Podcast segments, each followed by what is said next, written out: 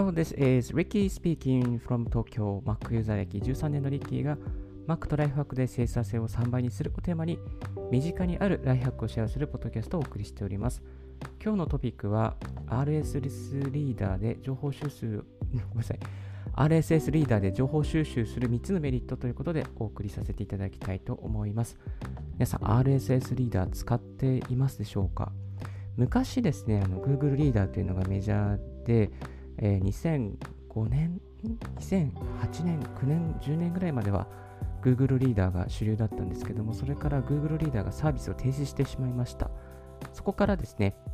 フィードリーというアプリが、ま、メインになりまして、自分はあのフィードリーに Google リーダーで設定していたものを移行しまして、今はフィードリーでいろいろとニュースとか、テクノロジー情報とか、ブログ関連の情報をいつも毎日更新したものを見ています。今ですね、まあ多分ニュースアプリ、えー、スマートフォンのニュースアプリとかでいろいろと情報をですね、毎朝チェックしている方が多いかなと思うんですけれども、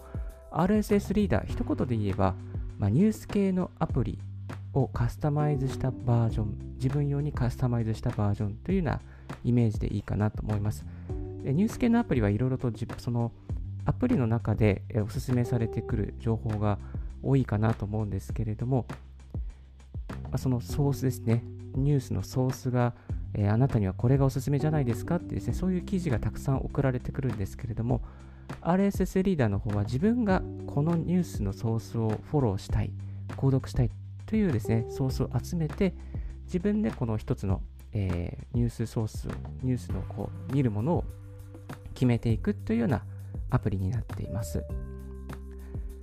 例えばツイッターからニュースを拾っていくと結構めんどくさいですよね。いろいろな、まあ、ノイズもありますし、いろんな人のコメントもあります確かにツイッターからですね、こういいニュースに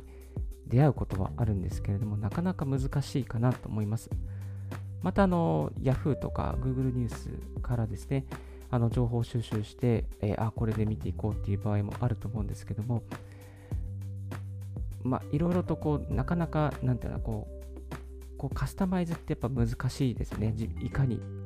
アプリがあるとはいえ、Google があるとはいえ、毎日これを見たいなっていうものをですね、ちゃんと見ていくっていうのは難しいかなと思います。そういうところをですね、えー、RSS リーダーを使うことで、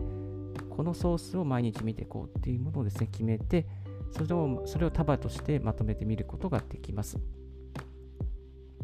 はい、今日はですね、この RSS リーダー、毎日私使ってるんですけども、この RSS リーダーを使うとどんなメリットがあるのかというですね、3つお送りさせていただきたいと思います。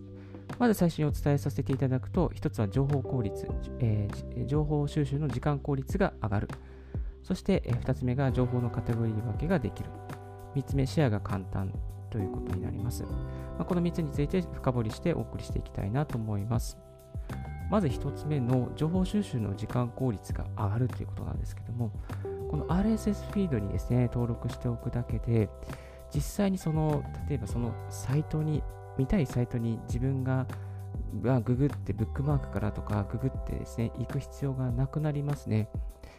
あの、なので、まあ、更新されたものは RSS フィード上でどんどん表示されますから、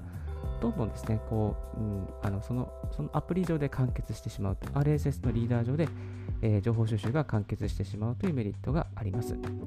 まあ、例えば、えー、大手メディアの CNN とかですね、CBS とか、まあ、いろいろと Google ニュースとか Yahoo ニュースとか、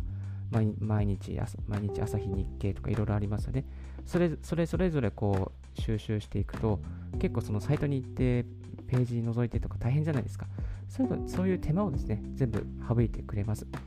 まあ、ですので、日本のニュースなども日本のニュースっていうカテゴリーを作って、そしてそこで、ね、全部 RSS を登録しておけば、そのスマホとか RSS リーダー上で全部その見ることができてしまいます。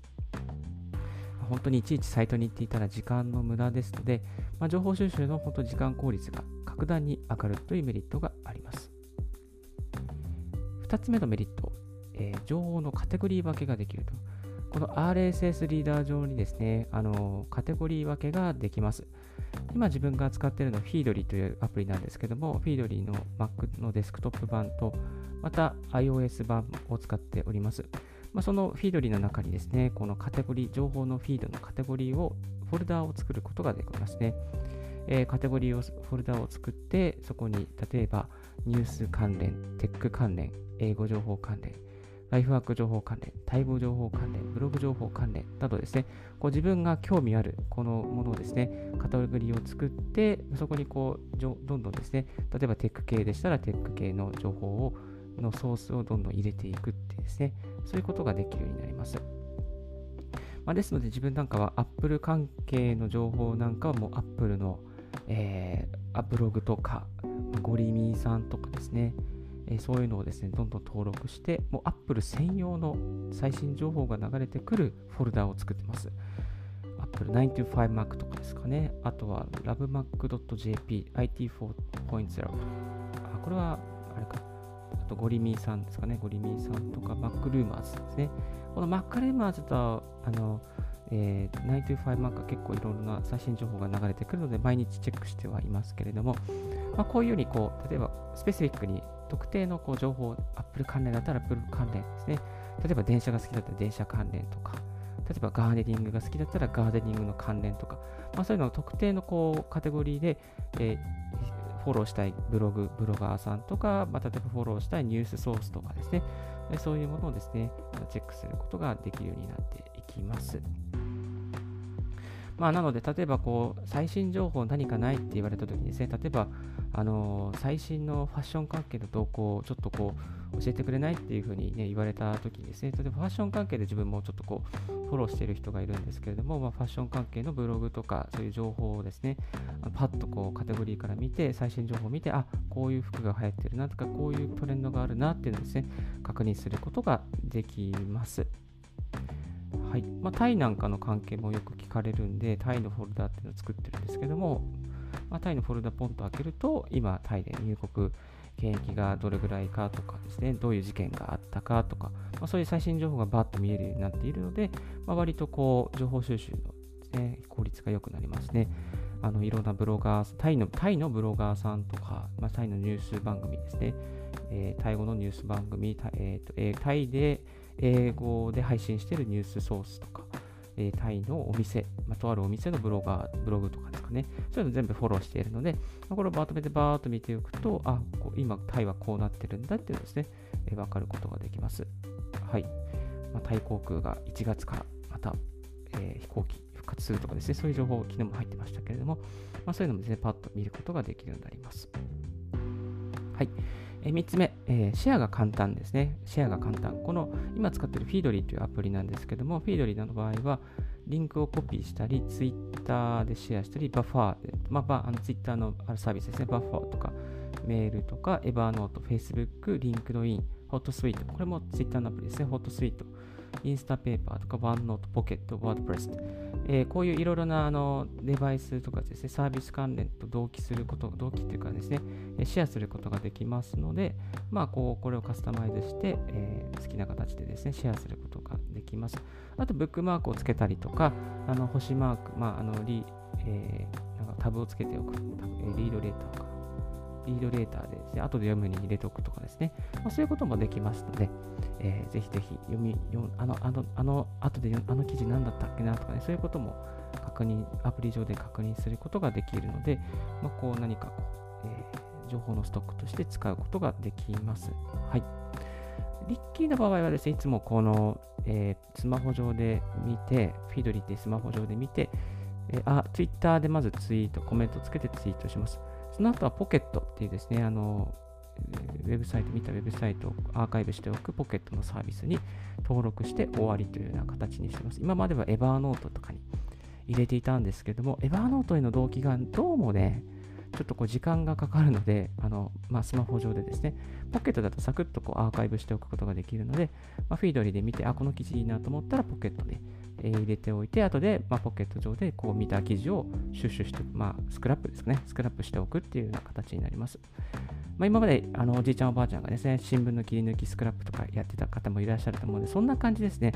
フィードリーで見て、あこの記事いいなと思ったらポケットに入れておいて、後でポケットで検索したりして、えーなんか情報収集のこうなんかレポートをまとめるときとかの参考にするっていうような感じの流れをしています。はい。えー、メリット3つですね、お送りさせていただきました。まずは1つ目は情報収集の時間効率が上がると。そして情報のカテゴリー分けができると。で、シェアが簡単であるということですね。この3つだけでもかなりですね、いいと思いますので、えー、RSS リーダー、いろいろなアプリが出てます。RSS リーダー、フィードリーだけじゃなくていろいろなアプリが出てるんですけども、この RSS リーダー、結構ね、便利なんですけども、なかなか多分若い人とか使ってないかな、20代とか、20代後半の方とか RSS リーダー使ってるって言って、ん何ですかねみたいな感じで、あの、ほぼもうニュースアプリとかに移行しちゃってる方が多いかなと思うんですけども、この RSS リーダーかなりですね、いいので、ぜひぜひ使っていただきたいなと思います。まあ、RSS リーダーのおすすめはフィードリーが定番ですけども、それ以外にもたくさん読みやすいアプリがありますので、ぜひぜひ自分に合ったアプリを探してみていただきたいなと思います。はい。え今日は RSS リーダーで情報収集する3つのメリットということでお送りさせていただきました。え今日のラジオはいかがでしたでしょうか？少しでも役に立ったなと思う方は、え、ポッドキャストの購読をお願いいたします。この番組は Apple Podcast、Spotify、NoteLex、StandFM、ヒマラヤ、ノート、えー、また Amazon Podcast などなどでお送りしております。もし聞いてみてよかったなと思う方は星のマークなどつけていただけると大変励みになります。また、リッキーさん、こういうことを教えてください、こういう企画やってくださいというのがありましたら、Twitter までお送りいただければと思います。Thank you very much for tuning in Ricky's Life Hack Radio on this podcast. This Life Hack Radio has been brought to you by ブロガーのリッキーがお送りいたしました。Have a wonderful, fruitful day and don't forget yes, my Bye bye.